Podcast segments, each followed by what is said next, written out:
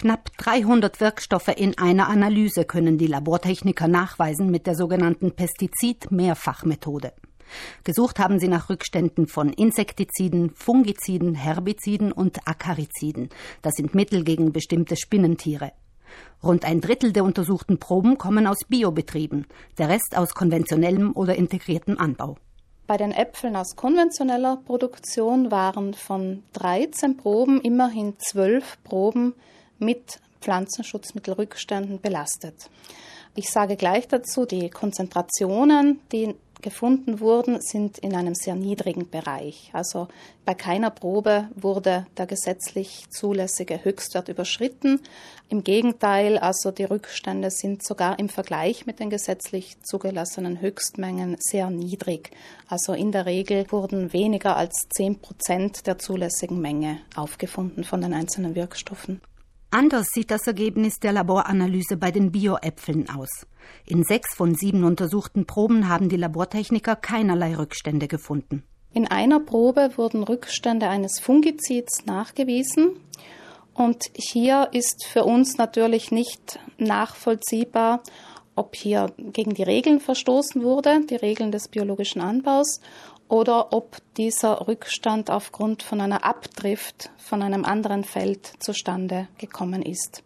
Wir haben aber die zuständige Obstgenossenschaft informiert und die Rückstellprobe, die gleichzeitig eingekauft und aufbewahrt wurde, dieser Genossenschaft zur Verfügung gestellt für weitere Analysen. Für Bioprodukte gelten strengere Regeln und niedrigere Grenzwerte als für konventionelle Erzeugnisse.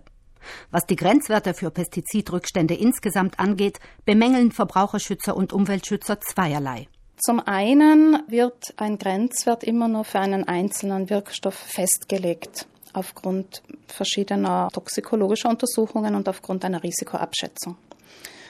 Das sagt aber noch nichts darüber aus, über die Wirkung, wenn auf einer Probe Rückstände von mehreren Wirkstoffen gefunden werden.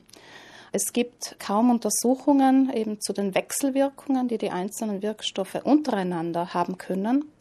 Im schlimmsten Fall kann es natürlich zu einer Potenzierung oder Verstärkung der Wirkung eines Wirkstoffes kommen durch ein anderes Mittel. Dann stellt sich eben wieder die Frage, was ist eigentlich eine Menge, die unschädlich ist.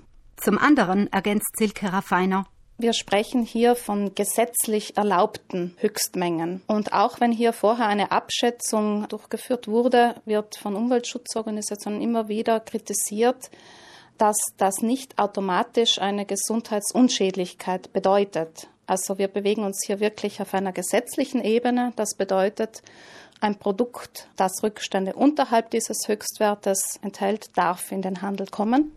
Ein Produkt, das eben einen Grenzwert überschreitet, darf nicht in den Handel kommen.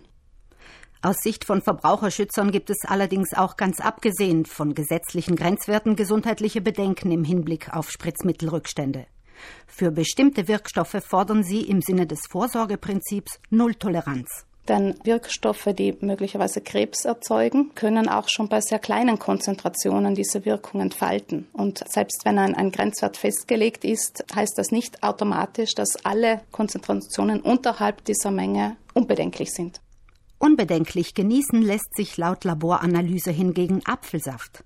In keiner der sechs untersuchten Proben haben die Labortechniker Rückstände von Spritzmitteln gefunden.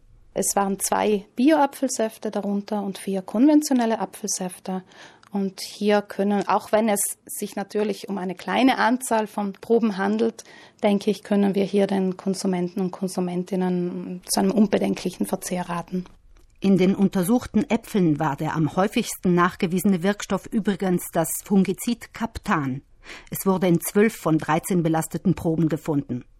Diese waren überwiegend mehrfach belastet. In einer Probe kommen Rückstände von bis zu fünf verschiedenen Wirkstoffen zusammen.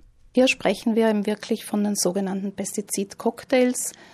Das ist ein gravierendes Problem für den Verbraucherschutz, weil einfach hier nicht feststeht, wie sich eine Kombination verschiedener Wirkstoffe auf die Gesundheit der Menschen und auch auf die Umwelt auswirkt.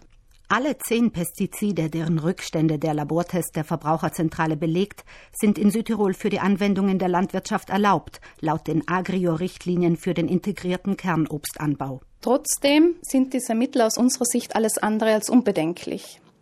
Von diesen zehn nachgewiesenen Wirkstoffen tauchen immerhin neun in der schwarzen Liste der Pestizide aus dem Jahr 2016 von Greenpeace auf. In dieser Liste werden die Wirkstoffe aufgelistet, die eben als am meisten gefährlich eingestuft werden. Die Wirkstoffe, die wir gefunden haben, scheinen zwar jetzt nicht akut toxisch für den Menschen zu sein, mit einer Ausnahme auch nicht krebserregend zu sein, aber sie wirken toxisch auf die Umwelt, sprich zum Teil auf Algen, manche auf Fische oder auf wirbellose Insekten und wieder andere auf Bienen und andere Nützlinge.